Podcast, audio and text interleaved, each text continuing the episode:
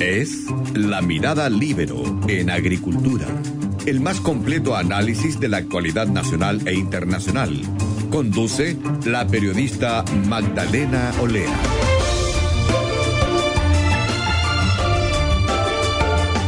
Estamos de vuelta en Mirada Libero en Agricultura. Ahora estamos conectados como cada jueves con el salubrista público Héctor Sánchez, director del Instituto de Salud Pública de la Universidad Andrés Bello.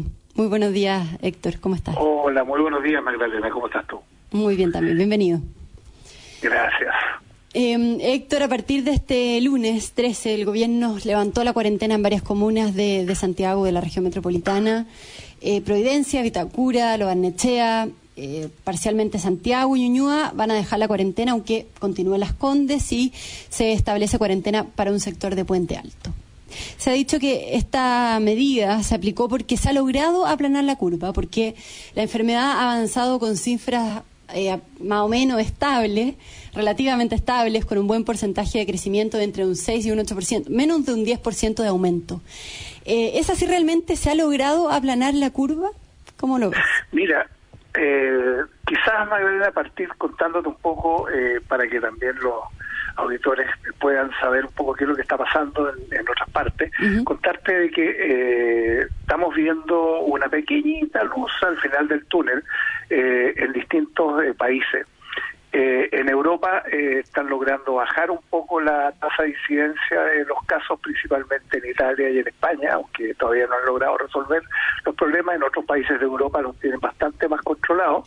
¿Ya? Y, el, y el problema eh, hoy día lo están teniendo aproximadamente 200 países los que tenemos eh, hoy día contagio, de los cuales ya eh, Europa ha ido bajando en importancia y Asia también ha ido bajando en importancia y está subiendo América Latina ya y ese un- y Estados Unidos Estados Unidos y América y América Latina están empezando a aumentar sus casos de, de forma más o menos importante. Ahora, en, en el caso de Estados Unidos, en el caso de Brasil, en el caso de México, fundamentalmente ha sido por eh, por una decisión, yo diría, eh, cuasi política en términos de que eh, no se tomó en serio Al ya principio. la enfermedad desde el inicio. Ya, y posteriormente recién los gobiernos empezaron a hacerse cargo y hoy día están pagando las consecuencias eh, con costos extremadamente extremadamente altos. En el caso chileno, lo que nosotros estamos viendo es que el número de casos por día se mantiene más o menos estable en torno entre 300 y 400 casos. Por ahí nos hemos estado moviendo. Ya, de tal manera de que la curva, si bien es cierto, es muy temprano para decir que se ha aplanado, lo que uno ha logrado es que en definitiva no se haya disparado los casos como en algunos modelos epidemiológicos se, pre- se previó que podía suceder.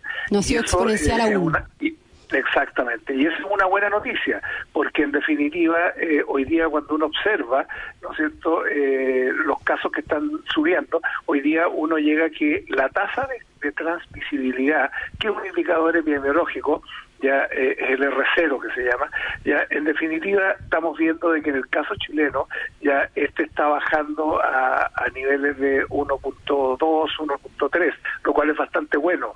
Ya nosotros llegamos a estar a, a nivel de 2 puntos y algo.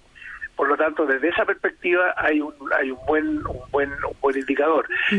Por lo tanto, por lo tanto la, la, la duplicación ¿no es cierto?, de los casos eh, se va extendiendo en el tiempo. O sea, al comienzo nos estábamos duplicando en cinco días, después nos duplicábamos el número de casos en una semana.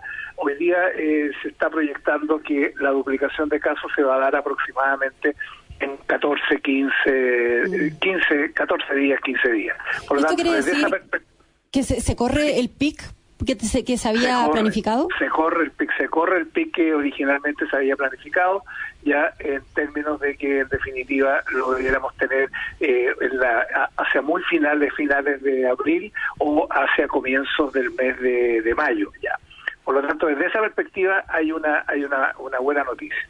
Lo otro que hay que tener en cuenta y que tiene que ver con, con la política que se ha adoptado en nuestro país, que es esta eh, cuarentena progresiva, digamos, es que en definitiva, en función de las tasas de incidencia de, de- de la, de la epidemia, ya se, se ha ido tomando decisiones epidemiológicas y políticas, digamos, en términos de levantar cuarentenas, ampliar cuarentenas, mantenerlas ya o incorporar nuevas zonas.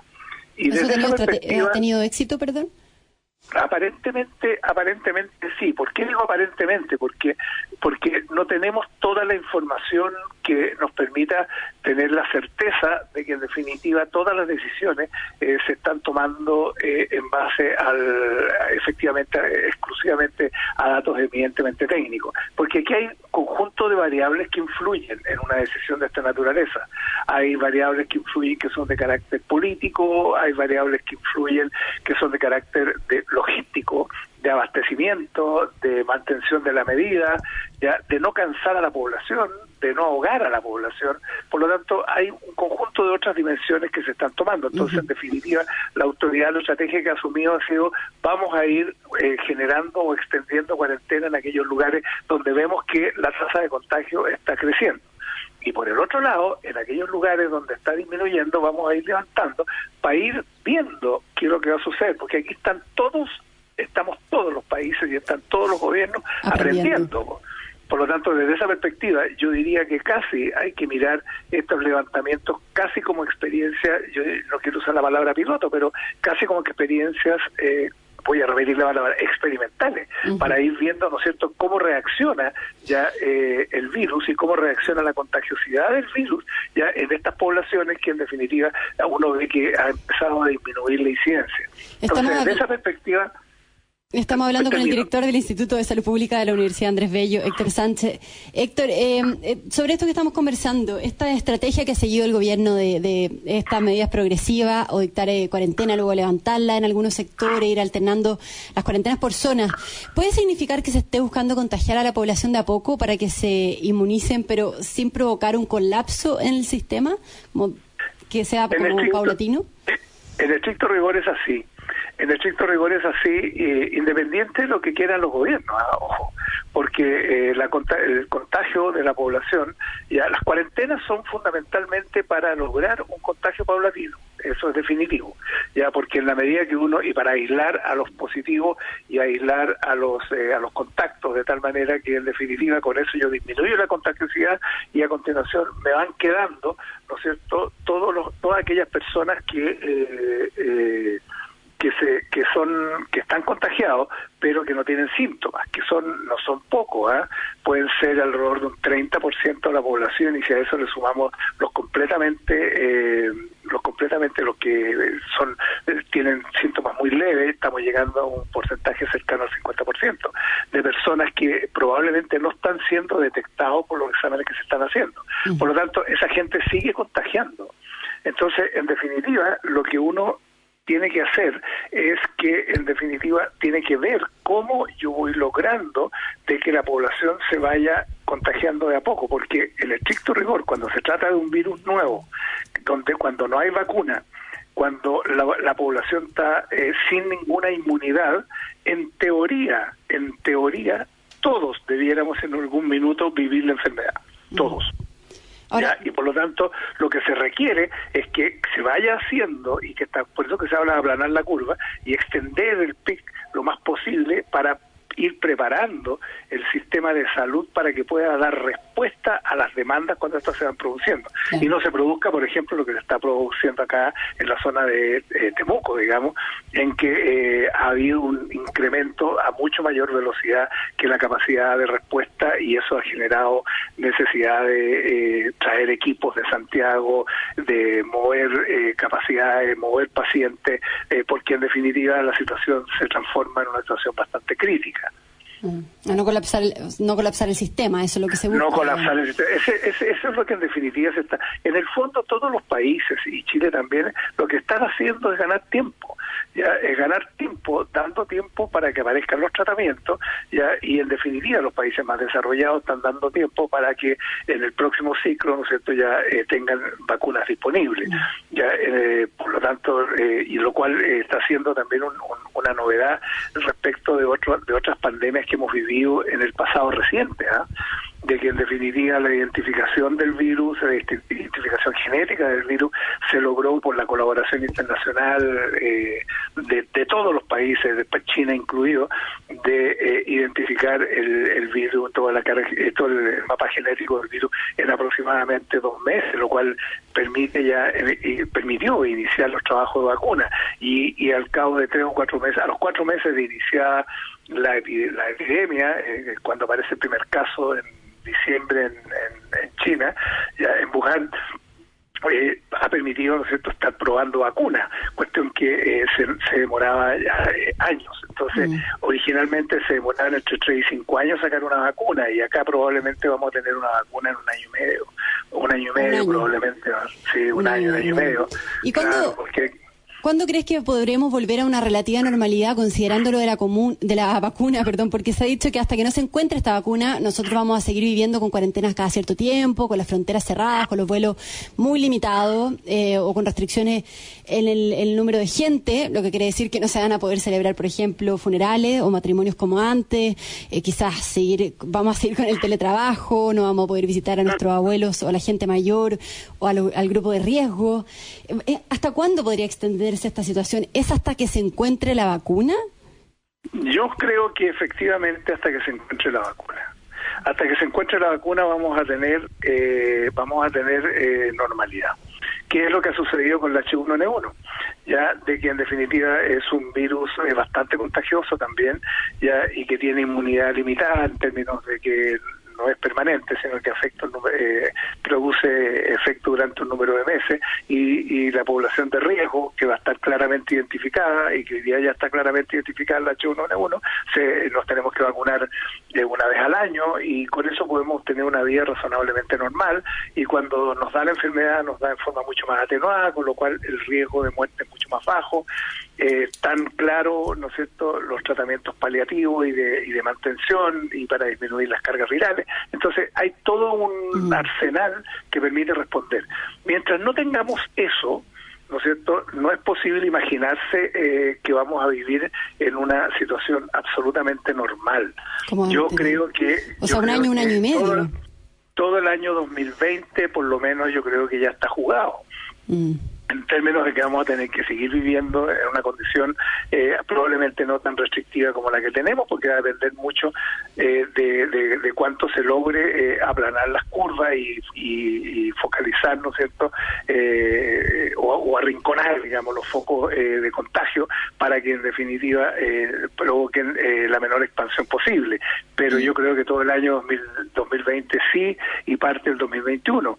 Es de esperar, es de esperar que antes del invierno del 2021 y, y, y, es un querer, ¿ah? es un querer que sea, no estoy seguro que esto se pudiera lograr, pero la vacuna, que pongamos la vacuna, ojalá el mes de abril del próximo mm. año ya podremos disponer de vacuna, lo cual no va a ser fácil porque va a haber también una, una pelea por la por la producción, por la disponibilidad de las vacunas que se produzcan a nivel mundial, ya y probablemente los países eh, de mayor eh, capacidad de ingresos son los que primero van a tener las vacunas y aquí se produce un problema de, de, equidad no menor, digamos, entre países y dentro de los países también se va a producir. Mm. Y esa es una situación compleja que van a tener que administrar los gobiernos ya eh, y los organismos internacionales.